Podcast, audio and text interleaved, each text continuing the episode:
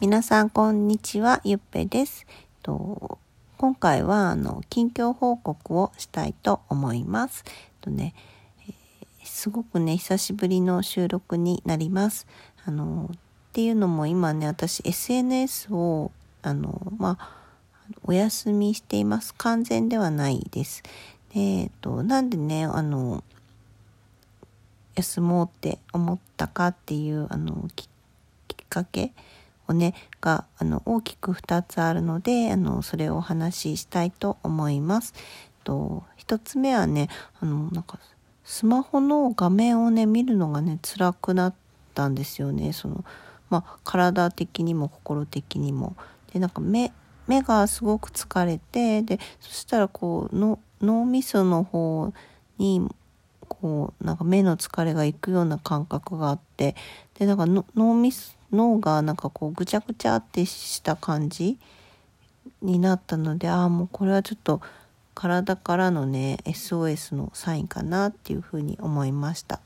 であとね2つ目はね今ねこう私すごいハマってることがあってあのそのスマホの画面を見るのが辛いっていうのが多分きっかけなんですけど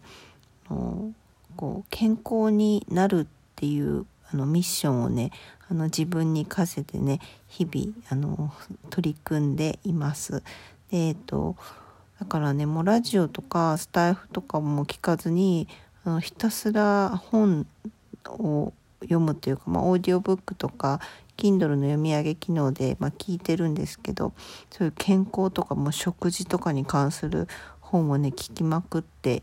います。であのその毎日ね、まあ、日々変わるんだけど体に健康になるためのミッションはであのそれをするためにそう家事とか日常のことをね終わらせないといけないからそういうなんかこう他のスタイフとかのライブ行きたくてもあのそういうの滞っちゃうからなんかあのやめてます。でもう余裕があったら行こうかなって思ったら毎日余裕なくて でそんな毎日です。そう昔からなんか物心ついた時から本当なんか体がきつくてであのもういろいろね試してきたんだけどあのそう最後にもうね冷え性っていうラスボスがね残っていてでのちょっと病院とかもね行って検査血液検査もしたりしています。でその科学的なね根拠とその自分のね あの本を読んだオリジナルのねやり方でもうちょっとあのまあ何年かかるか分かんないんだけどもうあの取り組んでいくっていう あの日々であの元気にあの生き生き過ごしています。はい、あの